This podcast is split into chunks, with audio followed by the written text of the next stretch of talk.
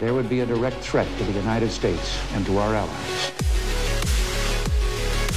Requiring a full retaliatory response, we must stop the terror. Senseless act of violence. Safeguard the lives of American citizens. The United States should take military action. Help plan coup d'etat, not here, but, you know, other places. Bienvenidos a Intervenciones Gringas. Es un podcast y tiene slides. Aquí exploramos todos los bombardeos. Ex mm, fuck. Aquí exploramos todas las invasiones, bombardeos y golpes de Estado que hizo Estados Unidos para construir su imperio. Pero una vez al mes, vemos una película y la platicamos. Es un contenido bonus que hacemos para nuestros Patreons. Puedes encontrar Patreon, patreon.com, Intervenciones Gringas Podcast. Y como que el mes pasado vimos una película muy buena, este mes, ah, no tanto, pero antes de empezar con eso, yo soy Jeremy, mis pronombres son EA, they, them, y mi copresentadora. Hola, yo soy Tess, mis pronombres son ella o she, her. Qué gusto oírles. Tess, ah, ¿qué te pareció Heartbreak Ridge? Direccionado por Clint Eastwood, 1986.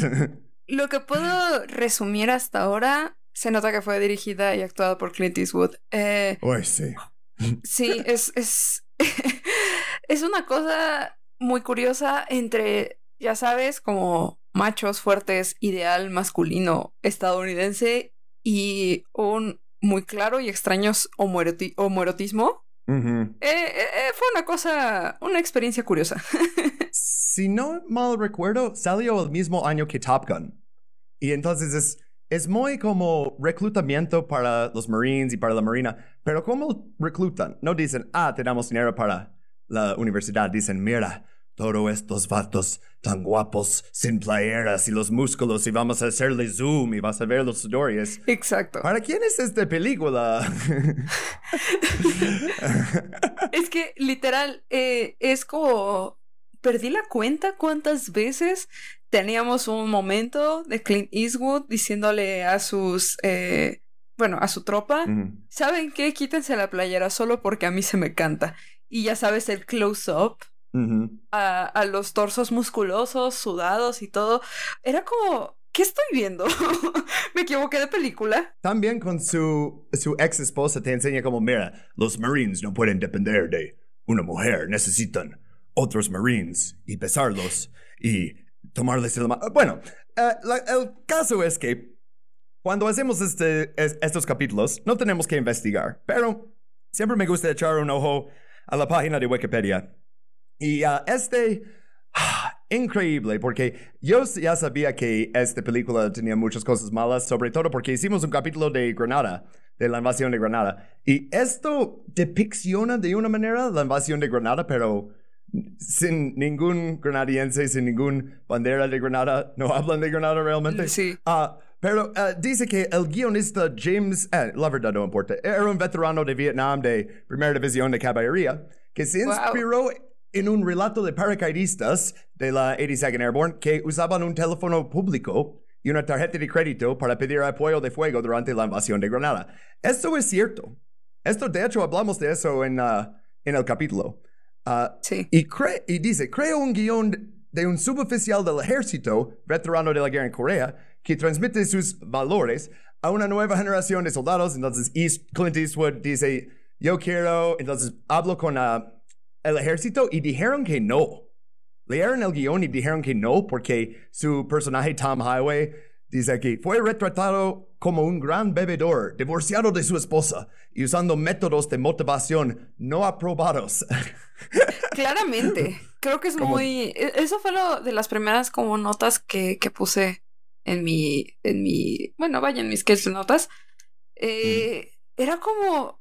Estoy bastante segura. O sea, eh, sé que es muy cuestionable el ejército en general como institución. Eh. Pero estoy bastante segura que estos métodos ni siquiera por ellos estarían aprobados, ¿sabes? No, no, y, y de hecho, como hacen una referencia a eso después, yo, ah, mira, sí tenía un poquito de eso. Pues le enseñaron eso a al ejército y dijeron que no. Ah, y entonces se fue con el cuerpo de Marines. Y ellos estaban, mmm, nos, ah, estamos un poquito, oye, los Marines no fueron a esa batalla que es el nombre de tu película, ¿no? Y entonces por eso tuvieron que agregar una cosa que dice, oh, él estaba en uh, uh, el ejército en ese momento y luego se unió a los Marines. Oh. Y este, esta parte está increíble. Los Marines planearon usarlo para promocionar su campaña Toys for Tots, que es cuando dan juguetes a niños. Pero al ver un primer corte, rápidamente repudiaron la película debido al lenguaje. Oh. Entonces, Güey, es que creo que es como una fantasía chaqueta de Clint Eastwood. Sí. O sea, no hay forma que a alguien más que Clint Eastwood le guste esto. sí, o sea, es escrito por alguien que, oh, estaba en la primera división de caballería, que esto no es caballos, son helicópteros en Vietnam, ¿no? Y entonces, eh, eh, luego se nota demasiado que, como todas las películas antes de este ah, 11 de septiembre, todas las películas se trataban de Vietnam. Y después, todos se tratan de 11 de septiembre, ¿no? Como- Es como que solo están esperando una, eh, una suerte de tragedia donde puedan victimizarse Ujú. para, ¿sabes?, hacerla como el centro de todas las películas de guerra. Sí. Pues este empieza blanco y negro y ves imágenes de la batalla en Corea y luego corta al día moderno y vemos que Clint Eastwood, la verdad no le voy a decir Gunnery Sergeant Highway cada vez Clint Eastwood, pues está ahí en la cárcel, Ah, pero no como en la cárcel de largo tiempo, todos tienen su ropa, está como en el, lo que decimos drunk tank, ¿no? Como que se, se metió en una pelea y está ahí contando sus experiencias y este captura lo tomé porque resume toda la película, ¿sí o no?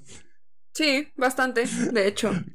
Por los que no están viendo slides, dice, generalmente mostramos poco respeto para la hembra de la especie.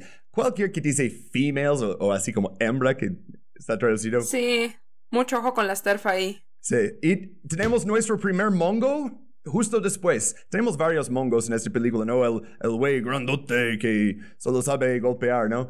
Y este está... Sí, es como solo tiene... cere- el cerebro no tiene, solo son músculos, básicamente. A mí me encanta un buen mongo, la verdad. O sea, hay, hay muchos mongos en uh, James Bond, hay en este, las películas Bourne, ¿no? O sea... Sí. Ah, eh, oh, déjame presentarte a mi amigo. Y lo ves, no tiene ninguna línea, nomás como sonríe a la cámara. Tiene una escena de pelea y tal vez lo vuelves a ver, tal vez no. Sí, básicamente solo es como que van a hacer bulto. Entonces, oh, vemos que él tiene una- un cuchillo y que Clint Eastwood se lo quita y lo tira al piso y es como, oh, está tan duro, ok. Oh, el guion está de su lado, claramente en esta parte. Sí, aparte es como todos los demás como nomás viendo.